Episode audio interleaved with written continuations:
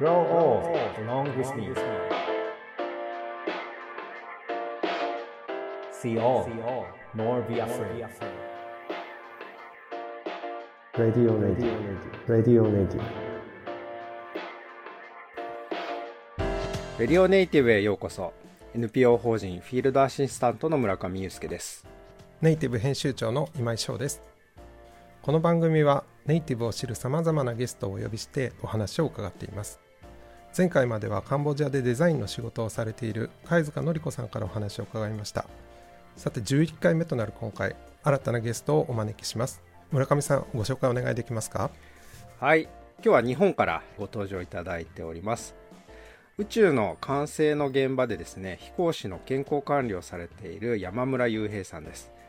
まあ、宇宙ミッション。日本人の宇宙飛行士もそうなんですけど宇宙に行ってる時にリモートで、まあ、リモート今僕らもだいぶ慣れてきてると思いますけどもうそのずっと以前からですねやっぱりその言葉でミッションを伝える。だけど伝えるんだけどうまく伝わらないとか別のことが伝わってしまうみたいなことも含めてやっぱりこう命を預け合う関係の現場でですね、まあ、そういったもどかしさも含めて伝える伝わるみたいなことを10年以上にわたって取り組まれているので、まあ、今日は、えー、とそのお話たくさん伺えればなというふうに思っております。ということで山田さんよろしくお願いします。はいよろしくお願いいたします。皆さんはじめまして山村雄平と申します。どうぞよろしくお願いします。よろしくお願いします。ありがとうございます。えっと山村さん早速ですが宇宙の感性の現場で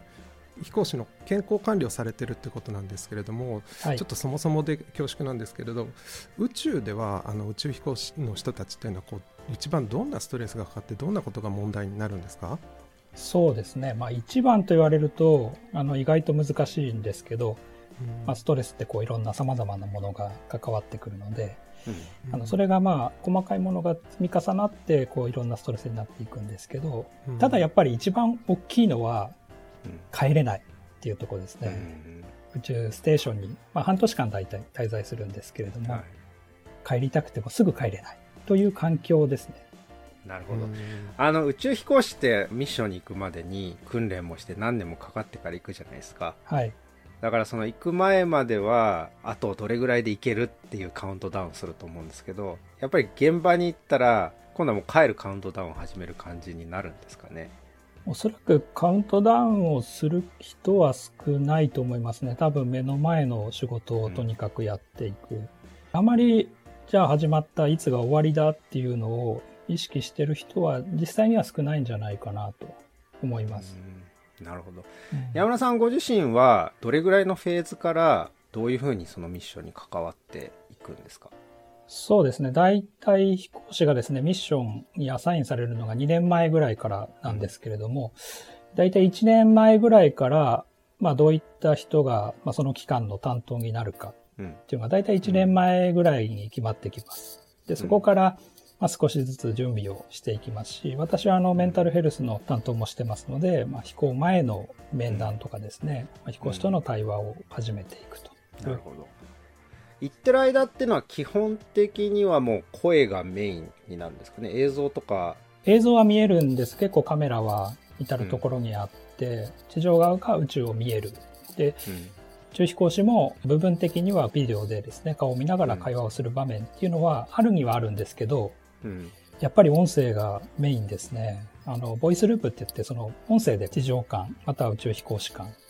つながりながら仕事をしていくっていう、まあ、そんな世界ですね。なるほど。どうですか？その音声の特殊性、まあ強みも弱みも今いろいろあると思うんですけど、どういう風な感じですか？音声の世界っていうのは。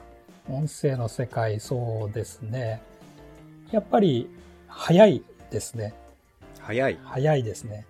宇宙ステーションってその世界で、あの、うん、15カ国で一緒に運用してるんですね。うん、で、地上側がもうすでに時差の違う国々と同時につながっている状態で、それで皆それぞれが、あの、意思判断、決定をしながら進めていく。その時にやっぱ音声でつながるっていうのが、こうスピード感がやっぱ全然違うな。うん。生っていうことですかね。そう、生っていうことだと思いますね。うんなんかその生の中だと、まあ、いろんなその会話があると思うんですけど、その NG とかも含めたね、あるいはその通信だけじゃないんですけど、はい。向こうの世界もそうだと思うんですけど、なんかど、どんな感じなんですか？その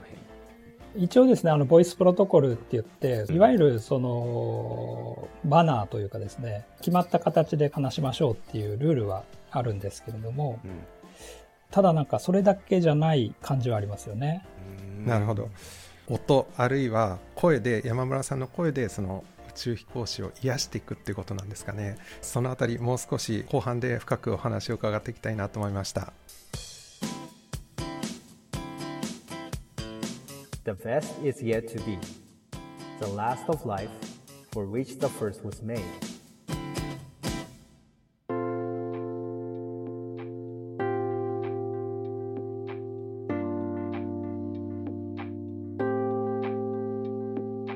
宇宙飛行士の健康を管理されている山村さんですが主に声や音を使って宇宙飛行士のメンタルを管理していくってことなんですけど山村さんもう少し具体的にどういうふうに音で飛行士たちと関わっていくんでしょうか？はい。あの、私はですね、音で関わるっていう意味だと、私の場合はビデオ付きの会話を使うんですね。と飛行士から私たちの顔も見えるし、私たちも飛行士の顔が見える。はそういったは中で、あの話をしていくっていうことですね。どんな話をされるんですか？まあ、生活がうまくいってるか、仕事がうまくいってるか、うんあと、まあ、疲れが溜まっていないかとかいうところをですね、まあ、聞いていきながら、何か困ることがあったら一緒に考えていこうというような感じで、フォローをですね、やっていく感じですね。それ、あの、映像付きっていうのは理由は何なんですか？やっぱりお互いの様子を知るという意味で、まあ、視覚情報があるといいんだろうなというところですね。で、先ほど言ったそのスピードがある音声だけでっていう時は、うん。その仕事をする時はやはり音声だけでやった方がうまくいくっていうケースはあるかなと思っていて、ただ様子がどうかなっていう時には映像付きでこう話をするっていうことが実は大事なんじゃないかなとは思うんですけれども、ただその映像で見るっていうのはどっちかというと、なんていうんですかね、お互いの様子を認知し合うというか、はいはいはいはい。なんかそういうところはもしかしたらあるのかなって感じてなるほどます。。リモートをすごく使うようになってる時に、いつも僕なんかも思うんですけど、よく議論として、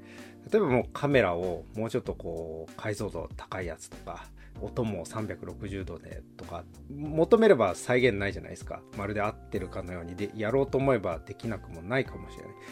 だけど僕はそんな感じはちょっと、僕もまあ南極越冬とかしてる時考えるとそんなことなくて、やっぱりこう情報を伝える伝わるってやっぱ適切な情報量っていうのがあるんだなっていうのはいつも思うんですよね。だから荒くても、むしろ荒いからこそできるコミュニケーションもあれば、なんかやっぱり映像がやっぱ欲しいなっていう、この情報量ぐらい欲しいなと思う時もやっぱりあって、ケースバイケースだなって僕は思うんですけど、そのあたり山本さんどうです？あの、まさにそうだなと思っていましてですね、私も最初の頃はよく見えた方がいいんじゃないかと思ってたんですね。でもさっき言ったように、見るってことは見られるってことなんですよね。はいはい。相手から。だから相手からよく見られているっていう意識もやっぱ出てくるなっていうのがあって、で、ちょっとこう、よく見えてないぐらいの時の方が少しリラックスできるとか、そういうケースもあるんじゃないかなと思っていて。ただ、私たちはその飛行士の様子を知らなきゃいけないので、声だけじゃない様子っていうのは知らなきゃいけないので、やっぱビデオっていうのは大事であるなと。うんただ、それってでも、ある意味でこう飛行士を評価してるみたいな、そういう立場にはなるなっていうのはちょっとこう気をつけなきゃいけないなっていつも感じてるところですね。その現場にいないわけじゃないですか。はい。でも現場の一員では間違いなくあるわけじゃないですか。はい。そのあたりって難しいなっていうかその現場のクルーより難しいなと思うんはいですね、。僕なんかは、うんそのあたりどんな感覚でいつもあですか？えっ、と、そこがですね、多分、えっ、と、皆さんは多分宇宙飛行士が仕事をしているっていうイメージで取られるのかもしれないんですけど、